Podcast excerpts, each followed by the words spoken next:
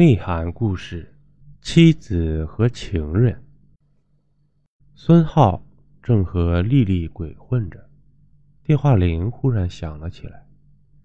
他像触电一样跳了起来，赶紧让丽丽别出声，然后接起电话：“老婆，我我我在建材市场呢。啊，对对，我一会儿就去新房子那边，放心吧。”我保证都是按你的品味装修的。好，好，好，我马上就去。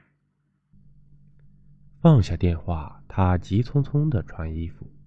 丽丽愤愤的说：“你，你那么怕你老婆吗？”哼。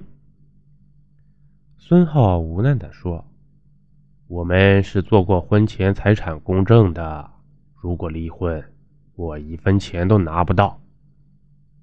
丽丽坐起来说：“那你还说什么娶我？难道你是在骗我吗？”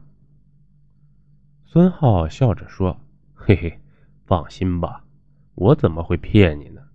很快我就能想出办法来的，而且我保证，到时我的钱都由你来管着。”离开丽丽。孙浩开车来到新买的房子那边，开始监督工人装修。挑高七米的 loft，工人正在打隔板、贴瓷砖。孙浩来到楼梯处，拍了拍：“做的不错嘛。”工人陪笑说：“都是安妮吩咐的，你看这坡度多好，材质也是一流的。”保证坚固耐用。孙浩点点头。这时电话又响了。死哪儿去了？赶快回来！你不知道天黑我会害怕吗？告诉你多少遍了？孙浩陪笑着说：“我马上就回来，你别怕。”孙浩开车回到家里，陈娜正气哼哼的等着他。小保姆阿珍大气都不敢出。孙浩脸上带着微笑，心里却烦躁的要命。这个女人小时候亲眼看见母亲自杀，吓得进了精神病院，出院后一直神神叨叨的。如果不是他那个出轨的富翁老爹把遗产都留给他，很难想象她能嫁出去。孙浩是在酒吧认识她的。当时虽然觉得她精神有点不对劲儿，但看在她手上那只硕大的钻石戒指的份上，他还是殷勤的请她跳了舞，并且装作被她迷倒的样子。之后他们结了婚，可他很快就发现自己签了一份不划算的合同。他可以尽情刷卡买东西，但零花钱却不多。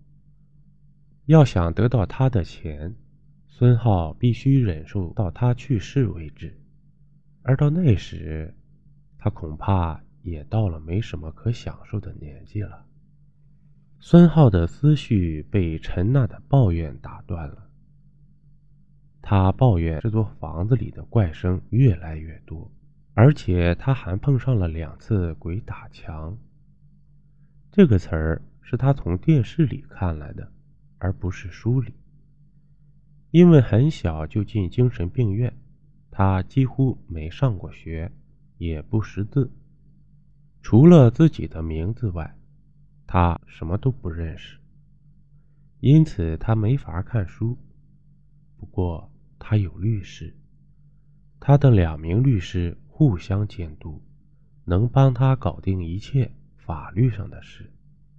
孙浩别想利用这一点占任何便宜。孙浩耐住性子问：“你，你又说鬼打墙？你能肯定有那玩意儿？”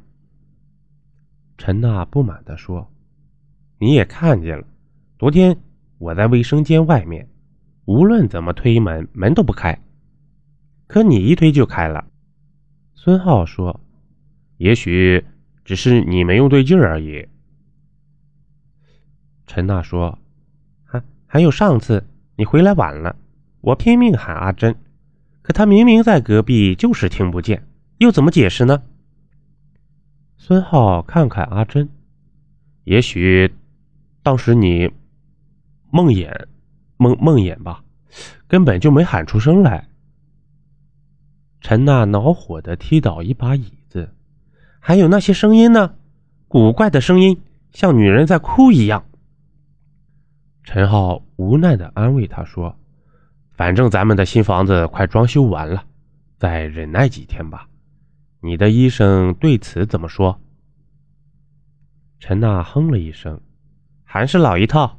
他说：“我的一切问题都在自己的脑袋里，只要我按时吃药，不胡思乱想。”这些古怪的事就不会发生。